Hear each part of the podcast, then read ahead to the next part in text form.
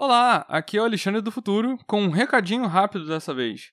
Você começou agora a ouvir a parte final do caso da Nick Ladu. Na primeira parte, a gente falou da vida da Nick, do filho dela, do casamento, dos amigos e dos seus últimos dias até a descoberta do seu suposto suicídio. Se você não ouviu ainda, dá uma pausa aqui e vai ouvir o episódio anterior. Pronto? Acabou de ouvir?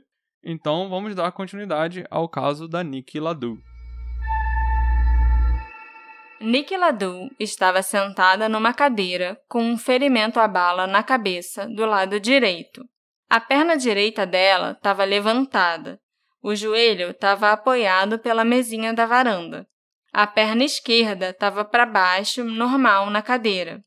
A arma estava na cadeira, entre as pernas da Nick, com a perna esquerda dela parcialmente em cima da arma. As mãos da Nick estavam entrelaçadas em seu colo. Na mesinha, em frente a ela, havia o maço de cigarros de Nick, Marlboro Medium 100, com o isqueiro dela. Do outro lado da mesinha tinha um maço de Marlboro regular, o clássico, com um outro isqueiro. No centro da mesinha tinha um cinzeiro cheio de bitucas de cigarro e um telefone sem fio coberto de sangue. Também havia uma capinha que nós vamos discutir mais para frente. O investigador disse que era uma capa da câmera dele. O fio disse que era o coldre da arma. Ah, duas coisas importantes para chamar a atenção é você falou que o telefone estava coberto de sangue, Isso. mas era só o telefone. Só o telefone. A mesinha não estava com sangue nem nada. Não. E outra coisa que também pode ter passado desapercebido é que ela estava com os dedos entrelaçados. Sim, ela tava, tipo, dando as mãos, assim, sobre o colo dela. Depois de ter se matado. Aham. Ok. E a arma tava embaixo da perna dela também. Isso é outra coisa muito esquisita. Quando o Phil entrou na varanda e se deparou com essa cena, ele imediatamente gritou, pedindo que alguém chamasse a emergência. Bill goes through the apartment and steps out onto the balcony and he starts screaming, We need help. Call 911. We need help. And she never asks him anything. She mm-hmm. grabs Zach and runs down the stairs. I questioned Phil about that at least 75 times. She never said anything? She never asked you what you found? Yeah. No, she never said a word. I yelled to her to call 911. We need an ambulance, blah, blah, blah, whatever he said. And she grabbed the child and ran down the stairs and called 911 and made that absurd call. O Phil começou a gritar: Precisamos de ajuda, liga pra emergência. A Nancy nem perguntou nada pra ele, só pegou o Zack e saiu do apartamento e ligou pro 911. A Bonnie perguntou sobre isso ao Phil diversas vezes e ele sempre respondeu que ela nunca disse nada. Ela nunca perguntou o que ele viu, o que estava acontecendo, ela não disse uma palavra. A Nancy, né? Isso é estranho, sabe? Tipo, o cara gritou, mandou chamar a emergência. E você nem pisca. Emergência pra quê? Sabe? Emergência pra quê? O que aconteceu? O que, que você tá vendo aí? Por que você tá gritando? Entendeu? A Nancy então ligou e fez a chamada de emergência mais estranha que eu já vi. A gente vai reproduzir a chamada aqui, né? Eu e o Alexandre, só pra vocês terem uma ideia do que foi falado. E eu sou quem? Você é o, a pessoa que atende. Ah, tá.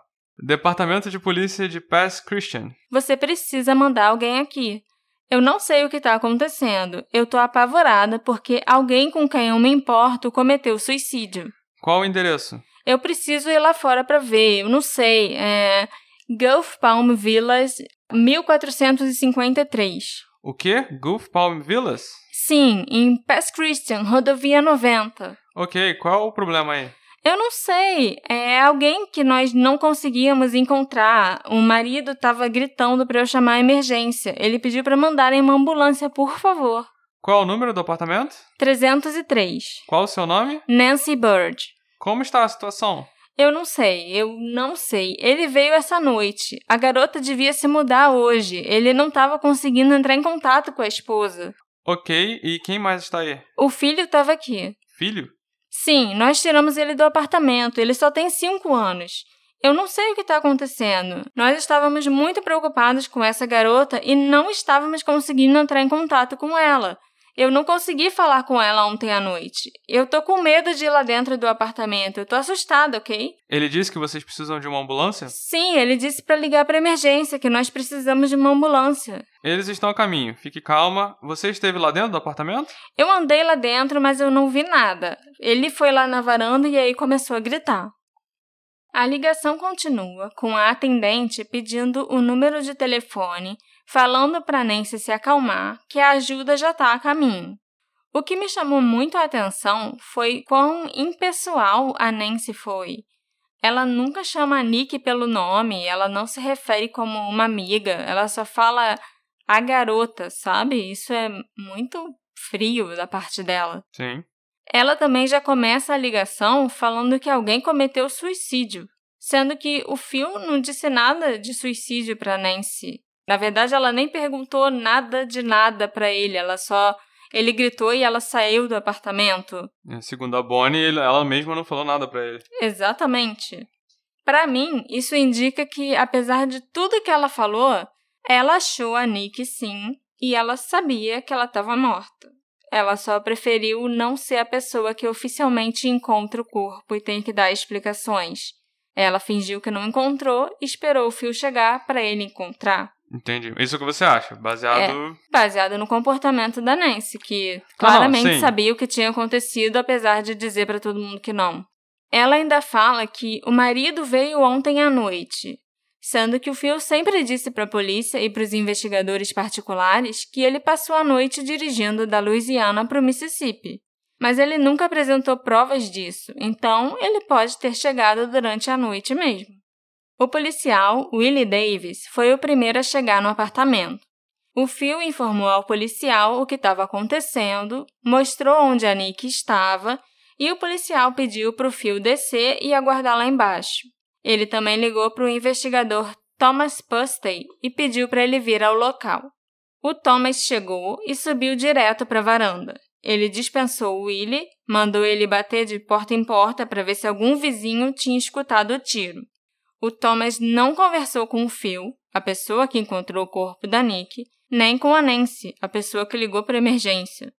Nenhum dos policiais também falou com o Zack, que poderia ser a única testemunha do que aconteceu na noite que a mãe dele morreu. Na verdade, o Thomas Pustey não falou com ninguém. Ele só ficou na varanda observando a cena do crime e tirou algumas fotos com a sua Polaroid. Quem usa uma Polaroid para tirar foto de cena do crime. Alguém que não quer um CSI com câmera profissional e etc. Com certeza. O legista Gary Hargrove também foi chamado e chegou ao apartamento meia hora depois do Thomas. Ele também foi direto para a varanda, onde passou cerca de 40 minutos conversando com um investigador. Depois, Gary desceu e perguntou ao Phil se tinha algo acontecendo na vida da Nick. O Phil respondeu que eles estavam se mudando para Louisiana e que a Nick revelou para ele, cerca de três meses antes, que ela tinha um problema com drogas. Duas horas depois de chegar ao local, Thomas Pustey declarou que a morte da Nick foi um suicídio. Ele disse que nenhuma autópsia ou investigação adicional era necessária. Nenhuma impressão digital foi coletada, não houve teste de resíduo de pólvora para determinar se a Nick tinha disparado uma arma. Fortes evidências físicas que alguém esteve na varanda com a Nick foram totalmente ignoradas e absolutamente nada foi coletado na varanda ou no apartamento. E nenhuma entrevista foi feita com as testemunhas. Nem o investigador nem o legista questionaram como alguém se mata, bota a arma embaixo da perna e ainda entrelaça as mãos depois. É tipo, atira e strike a pose, sabe? Deve ser comum para eles, então, né? Pra ninguém pensar duas vezes nisso. Pois é. Esse suicídio que a pessoa. O suicídio posado. É. De acordo com o um relatório policial de Thomas Pustey, a bala entrou pelo lado direito da cabeça da Nick, saiu pelo lado esquerdo, atingiu uma parede, Aí ricocheteou na grade de metal da varanda e caiu em uma cadeira a um metro da Nick. Já a cápsula da bala foi encontrada pelo rapaz da manutenção do condomínio. Sabe onde, Alexandre? Sei, na, na varanda mesmo? Não, na piscina, que ficava três andares abaixo da varanda e mais de seis metros de distância. É, se foi o rapaz da manutenção que encontrou, acho que não ia ser na varanda dela. É, não, três andares abaixo e seis metros na direção oeste. Então era muito longe da varanda. No relatório, o Thomas também afirmou que não sabe como o telefone sem fio foi parar na mesa ou como ele ficou coberto de sangue. E também nem se preocupou em tentar descobrir como isso aconteceu. Claramente. O rigor mortis e a lividez indicavam que a Nick já estava morta há várias horas. O Phil então ligou para dois amigos dele para falar da morte da Nick, ligou para a mãe dele, ligou para o cassino, não só para avisar né, aos empregadores e colegas de trabalho da morte da Nick, mas também para pedir para liberarem o Mike para ir buscar o Zack. E por último, ele lembrou que ele tinha que avisar a família da Nick, né, gente? My husband, he was an installer for our business, and so he had a break, and he came home for lunch. He was just off the road for a little bit, and the phone rang around noon, and it was Phil.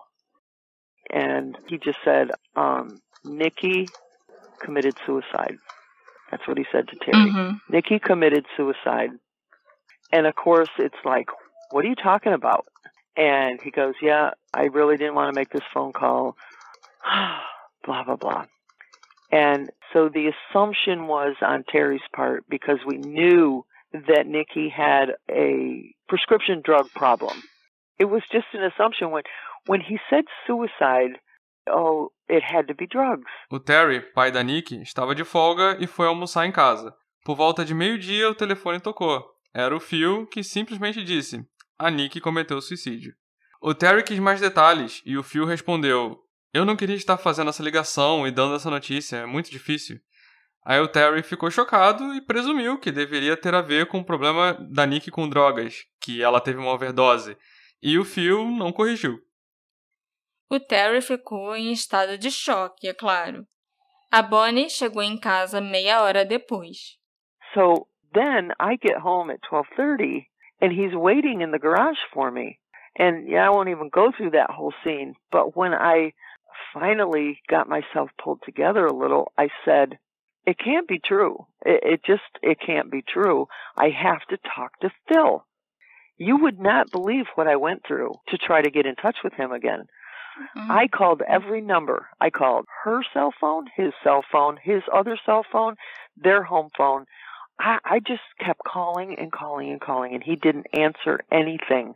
And I had no memory of this. My my sister in law told me this much later she told me that I called her finally, like at 2.30 in the afternoon, and said, Lori, I cannot get a hold of Phil. Would you please call him so that he does not see on his caller ID what number? And maybe he'll answer something he doesn't recognize. And he did. Oh. She said, What are you doing? Call Bonnie right now. And that's all she said to him. Quando a Bonnie chegou, o Terry contou o que tinha acontecido. Ela só pensava que aquilo não podia ser verdade e ela precisava falar com o Phil. Só que ele não atendia ela, parecia estar evitando atender as ligações. Só quando ela ligou para a cunhada, para a cunhada ligar para o Phil com um número que ele não conhecia, que aí sim ele atendeu. Aí a cunhada mandou ele retornar para os pais da Nick e aí sim ele ligou de volta. Já eram quase três horas da tarde quando o Phil ligou para Bonnie e quando a família soube que uma arma estava envolvida. Finally I heard from him. And I said, So what did she take? You got to mm-hmm. keep in mind that we've already called family and friends and everything and said that Zach was with his dad, that she overdosed, blah, blah, blah.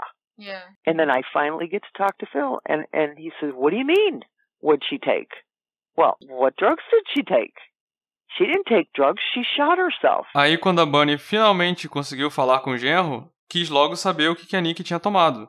E a resposta do Phil foi meio que: Do que você tá falando? Como assim o que ela tomou? Ela deu um tiro na cabeça. Even today, it's like, it renders me speechless. There's no flipping way. There is no way. That girl was terrified of guns. She would have never done that. A Bonnie ficou sem palavras. Para ela não tinha nenhuma possibilidade da Nick ter atirado em si mesma, já que ela morria de medo de armas. De jeito nenhum a Nick cometeria suicídio usando uma arma de fogo com um filho de 5 anos em casa, podendo dar de cara com um corpo e a arma a qualquer momento. Mas, se eu não me engano, estatisticamente, mulher não prefere arma para cometer suicídio, né? Geralmente são remédios mesmo. E ela, para todos os efeitos, já tinha um problema com drogas. Sim, então... eu entendo o pensamento dos pais dela. Nos dias seguintes à morte da Nick, as coisas ficaram ainda mais estranhas e nebulosas. Ainda no dia que o corpo foi encontrado, uma das primeiras pessoas a saber da morte da Nick foi a Angélia, que tinha tomado conta do Zack no dia anterior.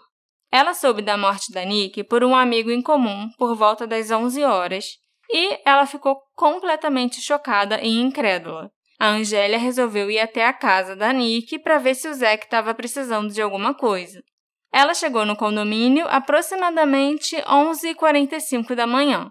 O Phil, o filho dele Matthew e o policial Willie Davis, terminando um relatório no carro, eram as únicas pessoas que ainda estavam por lá. O Phil e o Matthew estavam no caminhão que eles tinham alugado para mudança. A Angélia foi até o Phil, se apresentou porque ela não tinha certeza se ele se lembrava dela, e deu suas condolências e disse: Eu sinto muito, Phil. Eu a vi ontem à noite e ela estava bem. Você está bem? Como está o Zack? O Phil não disse absolutamente nada. Ele só ficou ali em pé, olhando para a cara da Angélia e ela se sentiu muito desconfortável e foi falar com o policial. A Angélia disse para o Willie que ela tinha visto a Nick na noite anterior e provavelmente tinha sido uma das últimas pessoas a vê-la viva. Ela perguntou se ele queria anotar as informações dela caso a polícia precisasse falar com ela mais tarde. Aí o Willie respondeu: Bem, não sei se precisaremos disso não, mas ok, eu vou anotar suas informações de contato se você quiser. A Angélia achou isso muito estranho, porque o Willie realmente não se importou. Foi ela que ofereceu as informações e ele ainda hesitou em aceitar. A Angélia ainda disse para ele que a Nick estava bem quando deixou a casa dela com o filho na noite anterior. A Angélia era uma das pessoas que tinha certeza que a Nick não se matou. A Nick nunca colocaria o Zack em perigo, então ela não ia buscar o Zack para depois se matar com ele em casa. Ela podia ter deixado o Zack com a babá, com a Angélia mesmo, e ter se matado sozinha. A Angélia morreu em 2014, sob circunstâncias muito suspeitas. Mas ela deixou uma declaração por escrito com a Bonnie. She gave me a signed affidavit of her last memories of Nikki, like that last 24 hours. And she told me on the phone one time, she said, I am so positive about what I remember that I I am willing and my husband too to get up in a court of law and swear that it's the truth. And so um I had no reason to disbelieve her. Mm-hmm. Um, but I, I think that putting that out there didn't do her any good. A Angélia fez um affidavit, uma espécie de declaração por escrito do que ela lembrava da última vez que teve contato com a Nick e que ela chegou a falar para Bonnie que tinha certeza do que ela tinha declarado e que seria testemunha no tribunal. A Bonnie acreditou nela, mas acha que como a Angélia saiu falando isso por aí, ela acabou saindo prejudicada. Se um dia a Bonnie conseguir que o caso da Nick seja reaberto ou investigado novamente, ela tem pelo menos a declaração juramentada que a Angélia deixou. E a Angélia era só uma amiga e babá do filho da Nick e ela fez tudo o que estava ao alcance dela para que a justiça fosse feita por Nick e sua família, e para que esse caso recebesse a atenção que merece. E o que a Nancy fez? A suposta melhor amiga da Nick, que ia ajudar na mudança, que ia viajar com ela e com o Zack para a Flórida, onde a Nick e o Zack dormiram quase todos os dias nas duas semanas anteriores, menos no dia D.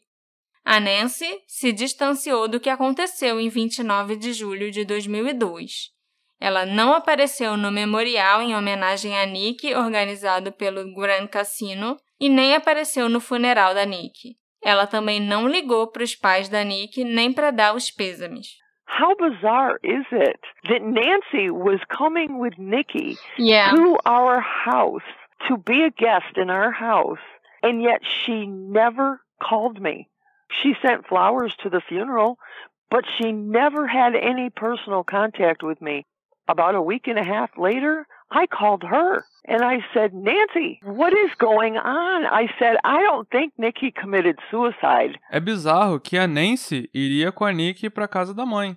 Seria uma convidada na casa da Bonnie e mesmo assim ela nunca ligou. Ela chegou a mandar flores pro funeral, mas ela não iniciou nenhum contato com os pais da Nick. Até que cerca de uma semana e meia depois, a Bonnie ligou para perguntar: Nancy, o que, que aconteceu? Eu não acho que a Nick se matou. And she goes, Why would you say that? I said, Because Nikki wasn't suicidal? Because she was coming to visit us the next day? Because she has a son that she adores? What do you mean? You knew her. She said, Well, it's what I was told, and that's what I have to believe. I, I, I, I was just too stunned for words. And eventually, at the end of the conversation, she mm. said, If you think that she didn't commit suicide, then maybe I should be scared too. I said, maybe you should, Nancy. E a Nancy perguntou por que ela achava aquilo e a Bonnie respondeu de cara: porque a Nick não era suicida, porque ela estava vindo visitar, porque ela tinha um filho que ela amava. E a Nancy respondeu que foi o que contaram a ela e ela tinha que acreditar. A Bonnie ficou sem palavras. E no final da conversa, a Nancy acabou dizendo a Bonnie que se ela achava que a Nick não se matou, então ela, a Nancy, deveria ter medo. No que a Bonnie respondeu: Sim, Nancy, você deveria ter medo. Desde que eu comecei a investigar esse caso, eu me perguntei por que a Nancy era a única amizade que o Phil permitia que a Nick tivesse. Ela não era nenhuma Madre Teresa. A Nancy tinha os próprios problemas dela. Ela era alcoólatra e tinha um caso extraconjugal com uma mulher. É lógico que eu não julgo a Nancy por ela ser lésbica ou bissexual, Ainda mais que o marido da Nancy sabia do caso e ele também era super de boa com isso, então vão ser felizes, gente. Oba. Mas o Phil, sendo machista, babaca e autoritário e abusivo como ele é, não aprovava nada que não se encaixasse no padrão fio de comportamento, de como as pessoas devem ser e agir. Então eu não consigo entender por que ele deixava a Nick ser amiga e sair com uma mulher que estava tendo um caso Ainda mais um caso com outra mulher. I think she was Nikki's betrayer. My personal thought, Phil being the person that he is and was, I think that it's possible that he saw Nancy as a person that he could manipulate to keep Nikki in line. And so he kind of handpicked her for Nikki's friend.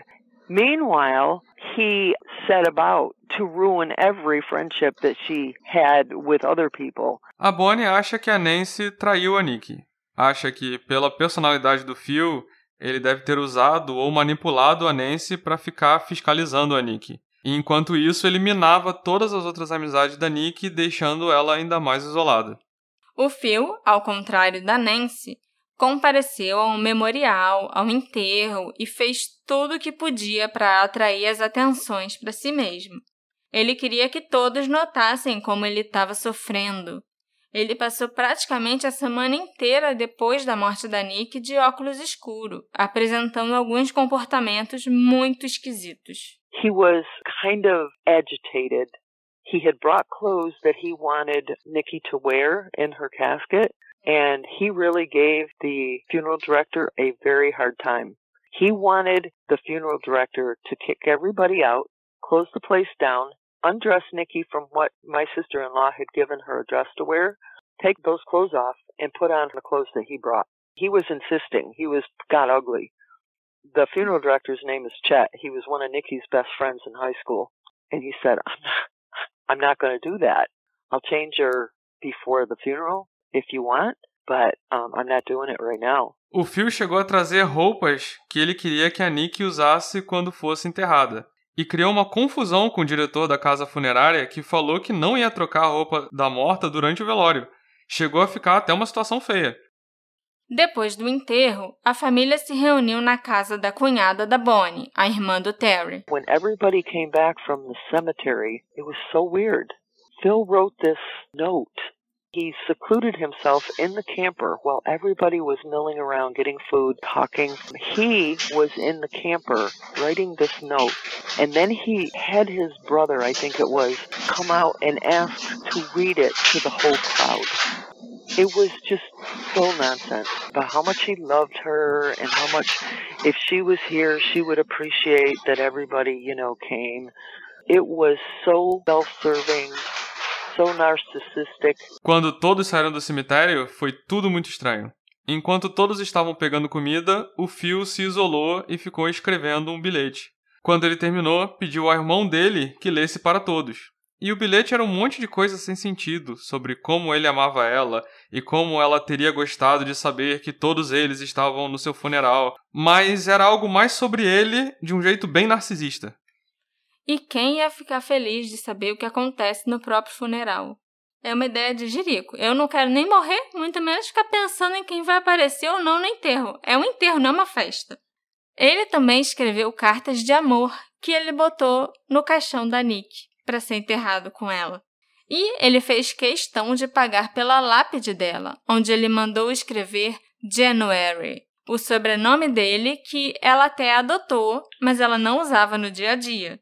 E embaixo de January, ele mandou escrever: Eu te amei antes mesmo de te conhecer. He bought the cemetery plot next to Nikki's, and he would not pay for anything to do with her funeral. We paid for it all.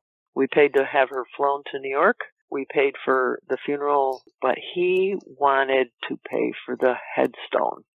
And let me tell you something, the headstone is all about him too. Oh my it's all god. about him.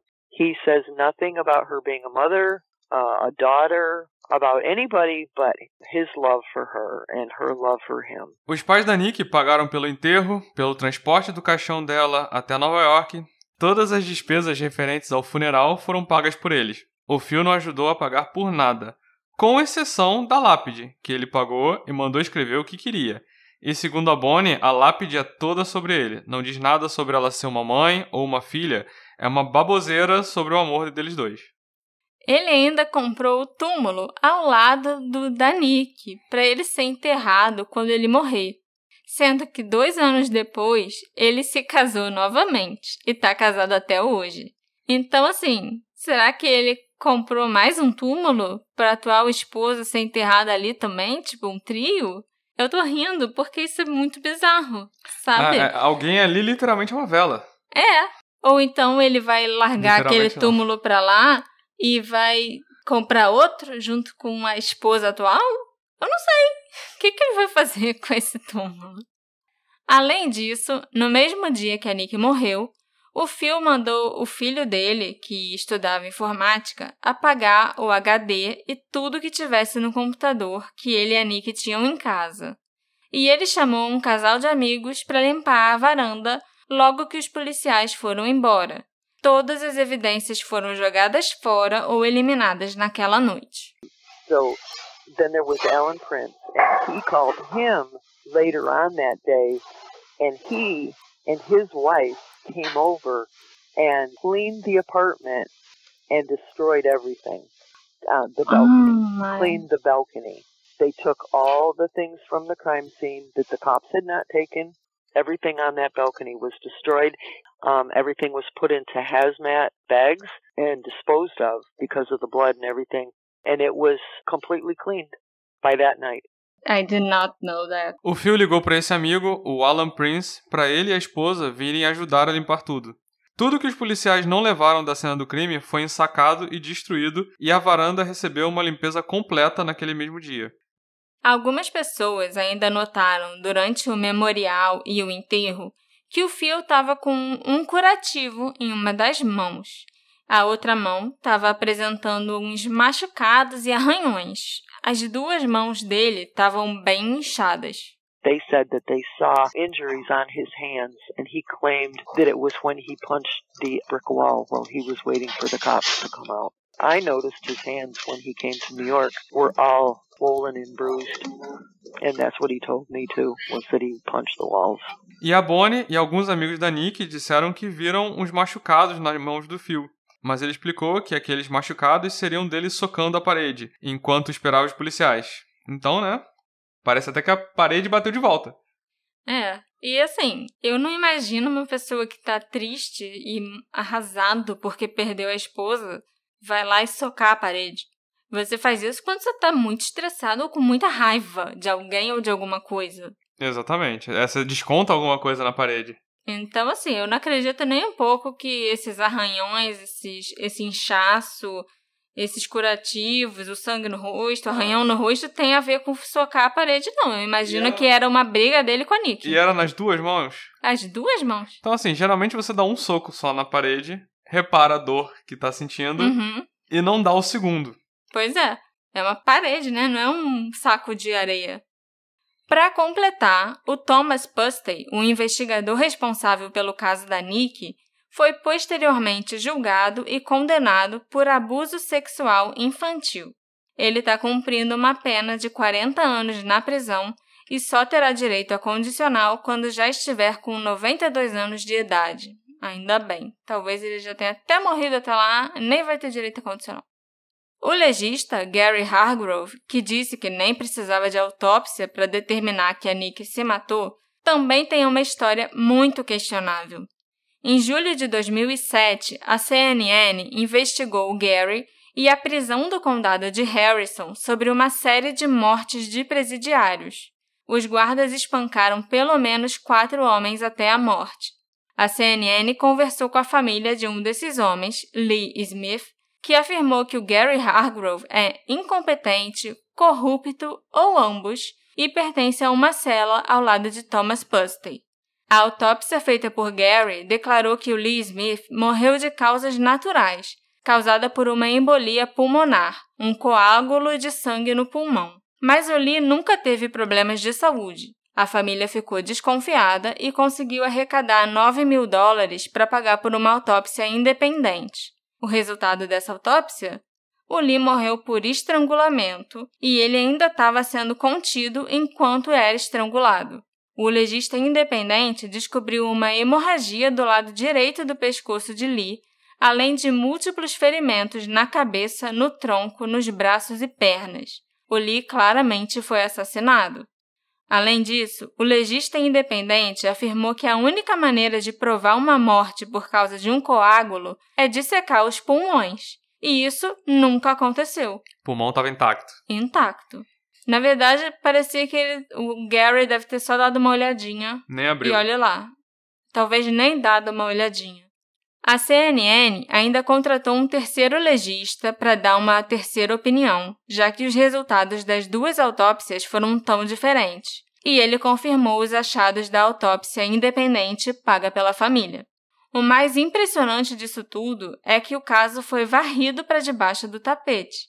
A família continuou tentando conseguir justiça e descobrir quem matou o Lee Smith, mas absolutamente nada foi feito.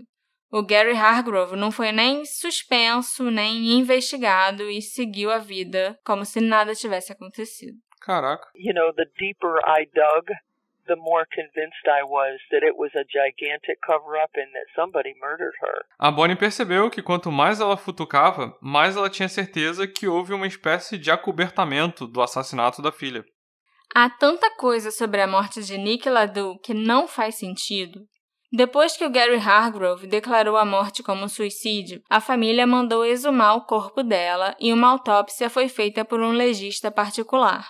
Ele determinou que a sua morte foi sim causada por uma arma de fogo, mas não é possível determinar somente através da autópsia quem deu o tiro fatal. Então, ele deixou a causa como indeterminada mas ele chamou a Bonnie para conversar e disse que tinha 99% de certeza que a Nick tinha sido assassinada e ela deveria continuar investigando. O engraçado é que esse mesmo legista foi convidado para participar de um episódio do programa Crime Watch Daily em 2017. Isso já 15 anos depois dele ter feito a autópsia da Nick. E esse episódio teve a morte da Nick como tema. Depois de discorrer sobre tudo que havia de estranho na cena do crime, de falar de tudo que deveria ter sido investigado e não foi, e todas as cagadas que a polícia fez, Ele afirmou no final do episódio que ele acredita que foi um suicídio, sim, que a Nick tirou a própria vida. O legista particular, 15 anos depois, mudou de ideia 180 graus. Sim, sem nenhuma explicação plausível para isso. That was such a slap in the face. A Bonnie se sentiu sacaneada pelo programa e pelo legista que do nada mudou de ideia. É, é até interessante essa história do Crime Watch, porque a Bonnie, a princípio, achou que ia ser algo que ia trazer luz a, ao caso da filha, né? E tudo indicava que ia trazer mesmo. Só que no final do episódio eles dão uma resolução de, gente, caso encerrado foi suicídio mesmo. É, é o que ela me falou é que ela foi uma produtora do programa entrou em contato com ela para fazer o episódio sobre o caso da Nick, porque ela tinha conhecido o caso e ela tinha certeza que aquilo não era suicídio, então ela queria ajudar, era muito esquisito. E aí eles gravaram as primeiras entrevistas com a Bonnie, começaram a procurar outras pessoas do caso para entrevistar também.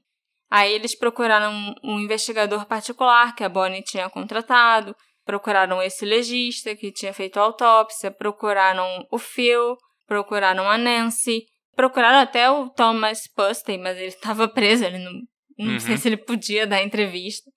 Procuraram, assim, várias pessoas. Envolvidas. E a polícia, todos os policiais e todos os investigadores, todo mundo que estava envolvido, ou simplesmente não ia falar, ou ficava enrolando, enrolando, enrolando para marcar.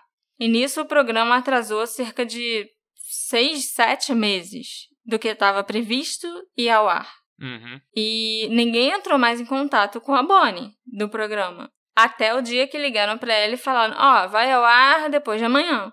E ela deve ter sentado para assistir. Pois é. E tomou um balde de água fria. Tomou um balde de água fria.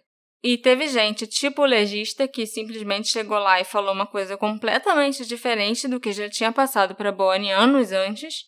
E teve gente, tipo um investigador particular, que do nada ele tinha concordado em dar entrevista, já tinham alugado a sala de conferência de um hotel, já tinham planejado a viagem da equipe toda para o estado dele para fazer a entrevista. E aí, uma, uns dois dias antes, ele liga para a produtora e fala: Desculpa, não posso falar. É, é bem esquisito mesmo. E, e até uma coisa que se vocês, os ouvintes, pesquisarem sobre o caso da Nick, vai aparecer esse episódio do Crime Watch. Uhum. E aí você pode achar por que, que esse caso não é solucionado, né? Se claramente no final eles estão falando que ele é suicídio. E fica aí até um aviso que se você pegar só um documentário como fonte, você vai estar tá preso ao viés do produtor. Mas até esse documentário é estranho. Eu assisti. E eles passam o episódio inteiro indo nessa direção e te mostrando claramente que tá tudo errado. Até que quando chega nos últimos cinco minutos, dá essa virada de 180 graus e o legista chega lá e fala: Ah, foi suicídio sim, vamos deixar essa história pra lá. E aí o programa acaba. E o programa e acaba. Ninguém nunca mais falou sobre isso. Exatamente. Mas se você assistiu o programa, sério, é muito surpreendente que esses últimos cinco minutos o cara fale isso, porque tudo, tudo indicava que o programa ia chegar à conclusão de que aquilo não pode ser um suicídio, que ela foi assassinada. É, e, e um programa que terminasse daquele jeito com uma conclusão provavelmente ia levar o caso a ser reaberto, sabe? Sim, com certeza. E a Bonnie botou todas as esperanças dela nesse programa. A Bonnie contratou dois investigadores particulares nesses quase 20 anos desde que a Nick morreu. E ambos, depois de realizarem várias entrevistas, dizerem a ela que provariam quem fez isso com a Nick e levar milhares de dólares da Bonnie e da família, de repente desistiram da investigação sem darem justificativas coerentes. Já é hora do Mississippi, do condado de Harrison e da polícia de Pass Christian darem uma nova olhada no que aconteceu com Nick Ladu e também com o Lee Smith. A Nick tinha problemas com analgésicos sim, mas ela estava lutando contra esse vício. Ela era uma ótima mãe, uma pessoa carinhosa que amava sua família, a sua vida era o Zack e ela não se matou. Já é hora de alguém da comunidade policial perceber isso, tomar nota de todas as inconsistências e fazer uma investigação adequada, uma investigação de verdade. Que não foi um suicídio, eu acho que a gente já conseguiu provar aqui. Agora, nós vamos passar para as teorias sobre quem poderia ter assassinado a Nick Ladu. Eu vou começar falando sobre Nancy, a espiã do Phil. Depois da morte da Nick, tipo, alguns meses depois, a Nancy se divorciou do marido e passou a ter relacionamentos exclusivamente femininos. Ela também mudou completamente o visual e ficou muito, muito, muito parecida com a Nick. Ela emagreceu, botou silicone, cortou o cabelo e tingiu exatamente da cor do cabelo da Nick. Também mudou o estilo de roupas que ela usava, ficou mais descolada e fez até tatuagens. Fica aí a pergunta para os nossos ouvintes que gostam de fingir também que são psicólogos, ou os que realmente são. O que, que isso pode querer dizer, né? Ou se isso pode querer dizer alguma coisa. Ela do nada passar a aparecer com a Nick. Sim. E assim, claramente ela quis se parecer com a Nick, porque não tem como isso ter vindo do subconsciente dela, sabe? Ou ter acontecido sem querer, porque ela ficou idêntica, só que mais velha. O primeiro investigador particular contratado pela Bonnie encontrou uma carta nas coisas da Nick que tinha sido escrita pela amante da Nancy. Era uma carta meio ameaçadora, onde ela acusava a Nick de ter sido a causa da Nancy ter se afastado dela, como se a Nick estivesse tomando o lugar da amante. Eu vou ler um trecho da carta para vocês. Nancy é a melhor coisa que já aconteceu na minha vida. Cada alegria que vocês estão agora compartilhando era minha. Todas as gentilezas e presentes foram meus. Ela me amava profundamente e eu era uma tola por querer ou esperar mais. Não posso aceitar essa perda. Eu odeio que você esteja no meio de nós duas. Não é sua culpa. Ela escolheu você e decidiu me jogar fora. Uma vez eu a fiz tão feliz quanto você a está fazendo agora. Minhas respostas e reações são extremas, mas não posso dizer que sejam totalmente injustificadas. Essa situação é uma loucura. Você se apaixonou por ela e por sua devoção, assim como eu. Eu tenho duas teorias que dizem respeito a Nancy. Duas teorias e uma certeza. A certeza é que ela sabe o que aconteceu com a Nick. Ela sabe por que a Nick foi morta e ela sabe quem matou ou quem mandou matar a Nick. E ela não revela nada, ou por medo, ou porque ela está protegendo quem fez isso. Eu tentei falar com a Nancy duas vezes, mas da primeira vez ela disse que eu estava proibida de mencionar o nome dela ou usar suas fotos. Sinto muito, Nancy, mas o seu nome está em absolutamente todos os lugares que falam da morte da Nick. Ele está nos relatos da polícia, na ligação para emergência, nos sites na internet, no programa de TV Crime Watch assim como fotos suas com a Nick, que inclusive me foram cedidas pela mãe dela. Então você está sendo mencionada aqui sim, e sua foto estará no nosso Instagram. Da segunda vez que eu mandei mensagem para ela, a resposta da Nancy foi simplesmente: nunca mais entre em contato comigo. E eu não entrei.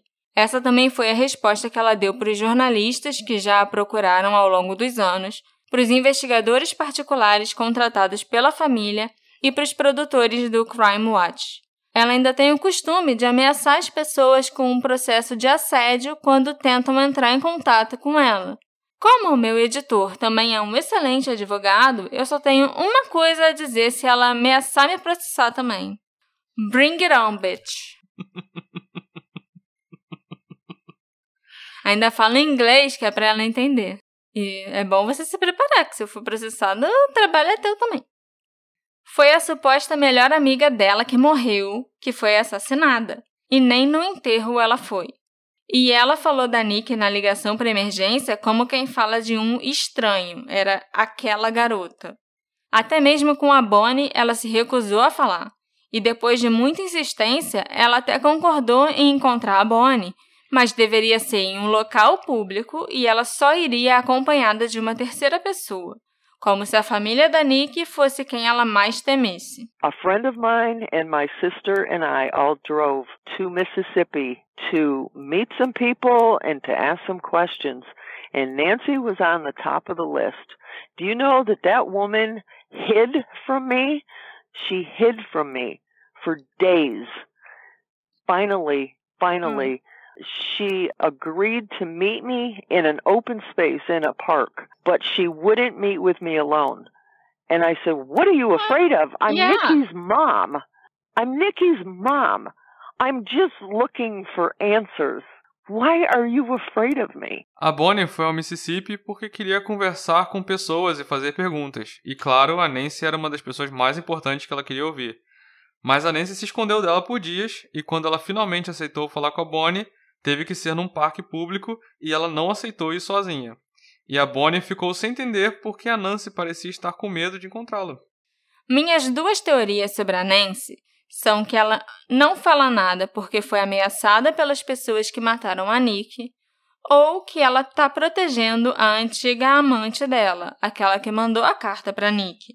A amante pode ter surtado e assassinado a Nick, e a Nancy a protegeu por se sentir culpada de ter sido o pivô dessa situação. Mas eu me inclino mais para ameaça e um pouquinho de mau caratismo. A outra pessoa de quem eu suspeito muito é Phil, claro.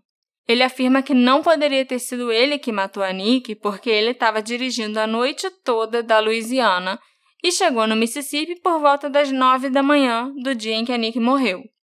A polícia nunca investigou absolutamente nada na morte da Nick, nem se o álibi do Phil era de verdade. Afinal, ninguém precisa de um álibi num suicídio. Mas a Bonnie e o Terry solicitaram os registros do telefone fixo do apartamento da Nick, e esses registros de fato mostram que a Nick recebeu mais de 20 ligações antes de morrer. O problema é que todas as ligações recebidas pela Nick vieram de um número bloqueado que não aparece na conta de telefone. O próprio Phil afirmou que era ele quem estava ligando do número bloqueado e que ele e a Nick discutiram muito naquela noite. A primeira questão aqui é se realmente era Phil que fez aquelas ligações. Isso não pode ser comprovado, mas vamos dar o benefício da dúvida para ele. Digamos que realmente foi o Phil que ligou tantas vezes para Nick. Como isso comprova que ele realmente estava na estrada dirigindo? Ele podia estar em qualquer lugar, inclusive no Mississippi, bem mais perto da Nick do que ela imaginava. So that makes it completely impossible to know where he was. Os números bloqueados tornam impossível a gente saber onde o Phil estava. Como a polícia imediatamente considerou o caso um suicídio, os registros do celular do Phil e da própria Nick, que estava com ele, né, já que ele tinha confiscado, e os pings das torres de telefonia celular não foram solicitados pela polícia. E esse era o único jeito da gente saber onde o Phil estava naquela noite. Ah, Marcela, mas o Phil tinha motivo para querer a Nick morta? Ele era abusivo, mas eles estavam se mudando para outro estado juntos. Na verdade, o Phil achava que eles estavam se mudando juntos. A Nick tinha um plano diferente que ela confidenciou a pouquíssimas pessoas. Ela disse a um amigo chamado Keith Oliver que o seu casamento com o Phil havia acabado e ela não tinha intenção de se juntar a ele na Louisiana. Ela e Zack iam ficar na Flórida, morando com a família dela e começar uma vida nova lá. Essa decisão ficou muito evidente após a morte dela, quando o Mike foi buscar as coisas do Zack no apartamento da Nick. None of Zach's stuff was in the apartment. It was all in Nancy's SUV. And so Mike had to go to Nancy's house to mm-hmm. get Zach's things.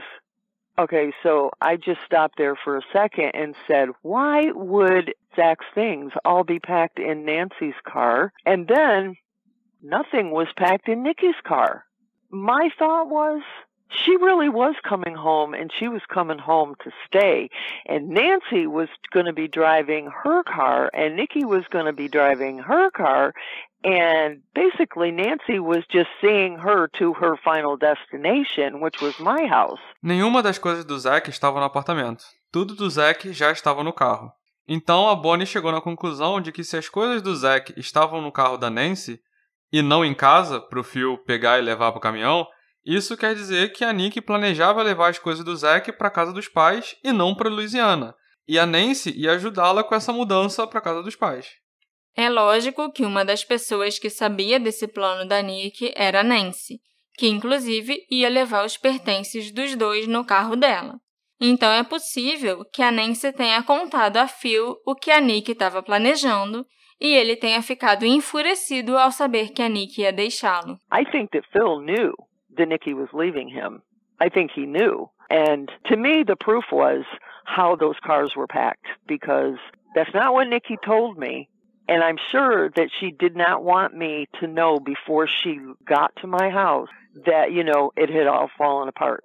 I know she didn't want me to know that Yeah. until it was no longer avoidable. A Bonnie tem certeza que a Nick estava deixando o Phil e que o Phil soube disso. A prova disso seria o carro da Nancy cheio das coisas dela e do filho. Mas que provavelmente a Nick não queria que a mãe soubesse que o casamento já tinha acabado até chegar na casa dos pais, até que ela já tivesse conseguido concluir o seu plano. A Nancy também pode ter deixado escapar que a Nick tinha passado o dia com o Eric. E o Phil teria aí mais um motivo para fazer alguma coisa com a Nick, o ciúme doentio que ele sentia. E tem algumas coisas sobre o Phil que são um tantinho incriminadoras. O Phil dizia para todo mundo que ele já tinha sido policial e trabalhado até na SWAT, mas isso era mentira. I mean, some of Nikki's friends and some of our friends were cops in that town, and um, they just said, you know, he's not one of us. He told that lie to everyone that he was a SWAT team captain in a police force out in Texas for 20 some years. They said, What a lie. What a lie. He's not one of us. We know the Brotherhood, and he's not one of us. So that's a lie. That was said very early on, and um, that ended up being proven to be true that he was never a cop. Alguns amigos da família eram policiais e eles olhavam para o Phil e diziam: ele não é um de nós. O Phil dizia para todos que era da SWAT, o escambau, mas esses amigos policiais nossos percebiam que ele estava mentindo. E mais tarde isso foi comprovado, que ele estava mentindo sobre ser um ex-policial. But I think Nicky died thinking that he was a veteran cop. Everybody in, in Mississippi thought that it was true until my private investigator unearthed the truth about that. Mas provavelmente a Nick morreu achando que ele foi da polícia, porque isso só foi desprovado pelo detetive particular que a Bonnie contratou. O Phil também fumava, e ele fumava especificamente os cigarros da outra marca que estava na mesinha da varanda. He smoked Marlboro Medium Regular, and we blew up those pictures and determined that one of those packs was Marlboro Regulars, Marlboro Medium Regulars. O Phil fumava um Marlboro regular, o clássico. E quando deram um zoom na foto, ficou bem claro que os outros cigarros na mesa eram Marlboro regular. A arma do crime que a Nick supostamente usou para tirar a própria vida pertencia ao Phil. Segundo ele, a Nick pediu para ele deixar a arma em casa quando ele estava arrumando a mala para viajar, caso ela precisasse se proteger. Ninguém acredita nisso, já que ela odiava armas e nem sabia como usar uma daquelas lá que ainda era uma semiautomática e sei lá o que. Não faz sentido essa historinha dele, não. Mim, isso era só um jeito dele justificar o que, que a arma estava fazendo na cena do crime. Eu acho que ele chegou muito antes do que ele falou e discutiu, e a arma foi parar ali na mesa porque ele estava ameaçando a Nick, ou até matou a Nick. Mas ele precisava de uma justificativa, então, ah, foi ela que pediu para eu deixar a arma aqui, ela foi lá, pegou e se matou. A minha última teoria a respeito da morte da Nick é a teoria em que a mãe dela, a Bonnie, também acredita. Nick, Mike, Nancy e a maioria dos outros amigos da Nick trabalhavam num cassino. Muitas atividades ilegais acontecem nesses lugares. No Grand Casino, aconteceu uma investigação sobre o tráfico de analgésicos e outros medicamentos de uso controlado alguns meses após a morte da Nick. Então, não é tão absurdo a gente imaginar que a Nick pode ter sido morta pelo crime organizado. Ela pode ter descoberto ou escutado algo que ela não deveria, ainda mais que ela própria era uma consumidora das drogas que eram traficadas e vendidas ali dentro. O assassinato dela pode ter sido para mandar uma mensagem para o Phil, por exemplo, que já tinha sido demitido do emprego de segurança no cassino por algum motivo misterioso e que posteriormente foi demitido de um emprego numa agência de investigação particular por ter cometido fraude e emitido cheques da empresa no nome da Nick. Vai saber com o que mais esse cara estava metido, Isso né? depois E dela já ter morrido? a fraude? É. Não, a fraude foi num emprego de meio período que ele arrumou um ano depois dele ser demitido do Grand. Ah, tá. E antes dele arranjar o um emprego na Louisiana. Entendi, Eles ficaram entendi. casados por dois anos. Um ano ele estava desempregado, no segundo ano ele estava nesse emprego de meio período, onde ele cometeu fraude e a empresa falou: ou você pede demissão ou a gente chama a polícia. Entendi. E aí ele pediu demissão e começou a viajar fazendo entrevistas de emprego em cassinos em outros estados até que ele conseguiu um emprego na Louisiana, entendeu? Uhum. E é aquilo, vai saber com que mais esse cara estava metido ou com quem ele estava metido. Essas pessoas, ao descobrirem que o Phil ia deixar o estado e não estaria mais sob os olhares dele, podem ter matado a Nick. Também é possível que uma mensagem semelhante fosse dirigida a Nancy, cujo comportamento e conduta desde o assassinato têm sido muito suspeitos. Uma garçonete do Grand Cassino chegou a dizer para um dos investigadores particulares em uma entrevista que, abre aspas, a morte da Nick foi definitivamente relacionada às drogas. E acredite em mim, todos nós recebemos a mensagem. Fecha aspas. Essa é a teoria que faz mais sentido para mim, porque eu acho que os policiais não foram incompetentes e relapsos na investigação da morte da Nick. Eu acho que tudo que foi feito e o que não foi feito nesse caso foi de propósito. As fotos mal tiradas usando uma Polaroid, a falta de uma autópsia, a falta dos testes de pólvora, falta de relatórios, a falta até de um diagrama com o trajeto que eles dizem que a bala fez, um trajeto completamente maluco. E principalmente o fato deles não terem coletado absolutamente nada como evidência me faz pensar que eles não queriam guardar nada relacionado a esse caso deliberadamente, para não dar chance do caso ser reaberto no futuro, e se fosse reaberto, não teria nada para examinar. It's the Deep South and they're known for corruption. I believe that the cover up went all the way, at least to the state level. I really believe that she was killed because she knew something that she shouldn't have known.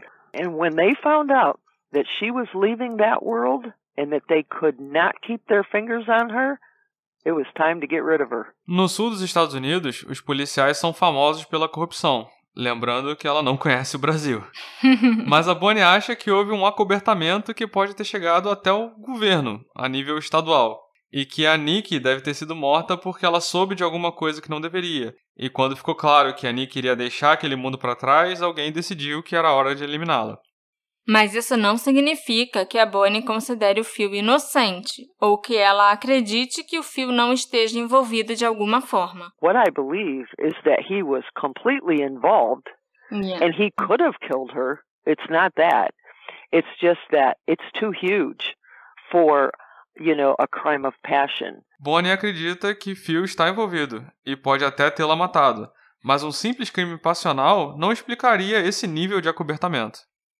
A mãe da Nick trocou cartas com o Thomas Pustey após ele ser preso. E como ele já não tinha mais nada a perder, ele disse que concorda que o caso da Nick foi mal investigado e deveriam dar uma olhada nele de novo. Foi mal investigado por ele próprio. É. Né? Isso que é bizarro. Ele disse que ele ainda acredita que foi um suicídio. Mas ele também falou várias coisas sem pé nem cabeça sobre o caso, coisas que nem aconteceram, inclusive. E talvez vocês se lembrem que eu mencionei que na cena do crime tinha uma capinha em cima da mesa. O Thomas disse nas cartas que a capa era da Polaroid dele, que ele cometeu o erro de colocar em cima da mesa e fotografar junto com as outras evidências. Isso seria um absurdo se fosse verdade. Mas, com certeza, não era a capa da Polaroid, porque Polaroids eram câmeras gigantes e aquela capinha da foto, que vocês vão ver no Instagram, era muito pequena para ser uma capa de Polaroid. Não, ao mesmo tempo, que tipo de pessoa pensa em vou colocar essa minha coisa aqui do lado desse telefone ensanguentado, na mesma mesa, sabe? Acho que mesmo que você seja um policial acobertando alguma coisa, ou incompetente, você não vai fazer isso, né? Então aquela capa talvez realmente pertencesse à cena do crime. Sim, eu acho que pertencia. O Phil disse que aquilo era o coldre da arma que estava ali em cima, mas também não se parece com um coldre.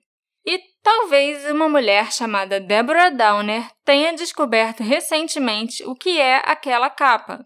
A Deborah é fotógrafa e está acostumada a examinar fotos. Segundo a análise dela, que ainda melhorou um pouco a qualidade das Polaroids do Thomas, aquela capinha era um suporte para uma arma de choque. e isso significaria que alguém incapacitou a Nick antes de atirar nela. Com certeza é possível que tivesse uma arma de choque no local ou que o assassino tenha esquecido a capa da arma lá. Nós nunca vamos saber realmente como era aquela cena do crime, como era o ferimento da Nick. Nós nunca vamos saber com certeza de nada, a não ser que alguém abra a boca. Será que tem alguma chance disso um dia acontecer? A Bonnie acha que se tem alguma chance de alguém falar, esse alguém é a Nancy. In my mind, she's the key because she was with Nikki. She knew Nikki's life. She knew what was going on and she lied through her teeth. But I, I never had any high hopes of Phil ever telling the truth. But um, Nancy, totally. I still say if somebody, the right somebody, gets to her, she will spill her guts because she is a god awful liar, terrible liar. A Nancy é a chave de tudo. Ela estava com a Nick, sabia da vida dela, mas esse tempo todo ela mentiu muito. A Bonnie nunca achou que o Phil contaria a verdade algum dia, mas se um dia alguém confrontasse direito a Nancy, ela falaria a verdade. A minha última pergunta para Bonnie foi como tá o Zack hoje em dia. E a resposta partiu meu coração. Well, that's a good question. Um, Zach has had a really hard life. Nobody ever got him any counseling. It's just so sad. I, it's just really that's the hardest part of this whole thing for me is is Zach. Um, I love that boy. Uh, he's not a boy; he's a man now. um, he's had a hard life. He really has a hard life. He raised himself. His dad never did anything with him, and I'm absolutely sure that Nikki is rolling over in her grave if she can hear this conversation because she so loved that boy, and Yeah. she was so all about him. And if she knew the hard, hard life that he had because of her death, um, I don't know. There's always hope, and I, you know, he still lives with his dad. He's kind of a nowhere man, you know. He he's kind of a lost soul. O Zack teve uma vida bem difícil. Ninguém nunca buscou uma terapia para ele e é bem triste. Ele é um homem agora que se criou sozinho porque o pai nunca ligou para ele. A Bonnie acha que a Nick estaria se virando no túmulo se ela soubesse a vida complicada que o Zack viveu por causa da morte dela. Ela amava muito o filho, mas infelizmente o Zack é meio que uma alma perdida. Fazia pelo menos três anos que ninguém procurava a Bonnie para falar do caso da Nick.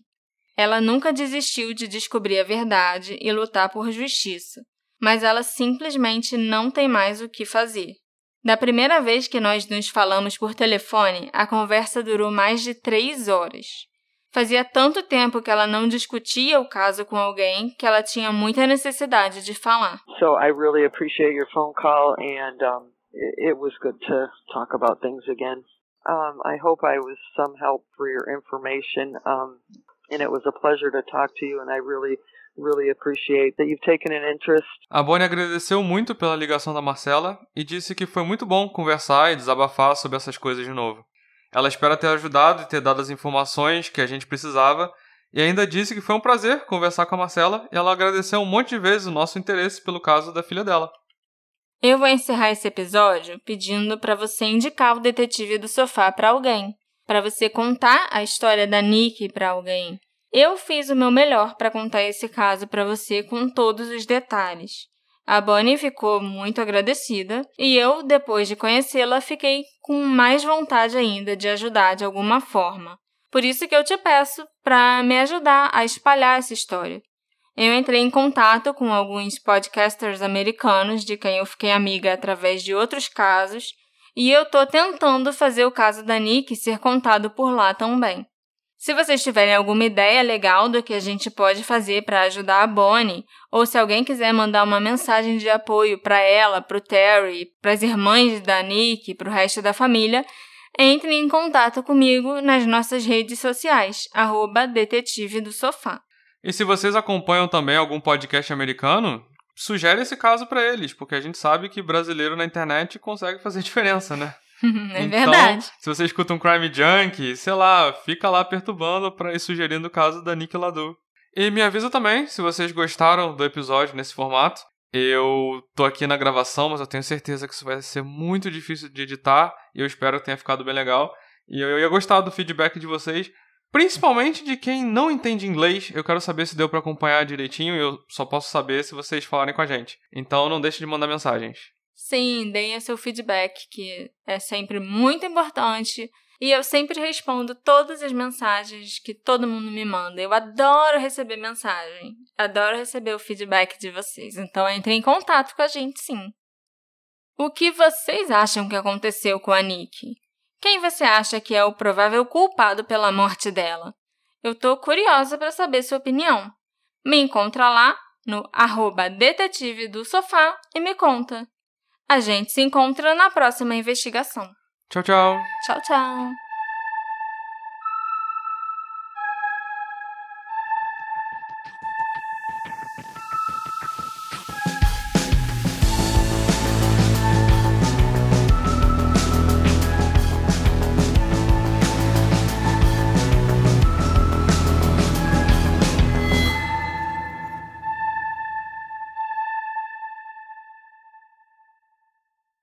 Hey, você se interessa por crimes reais, serial killers, coisas macabras e tem um senso de humor um tanto quanto sórdido? Se sim, você não está sozinho. Se você precisa de um lugar recheado de pessoas como você, venha conhecer o podcast Pátria Amada Criminal. Todas as semanas tentamos entender o pior da humanidade. Nesse processo a gente ri, chora, fica brava, fofoca, porque afinal de contas é assim que a gente fala quando está entre amigos. Suas novas melhores amigas trevosas estão aqui no Pátria Amada Criminal.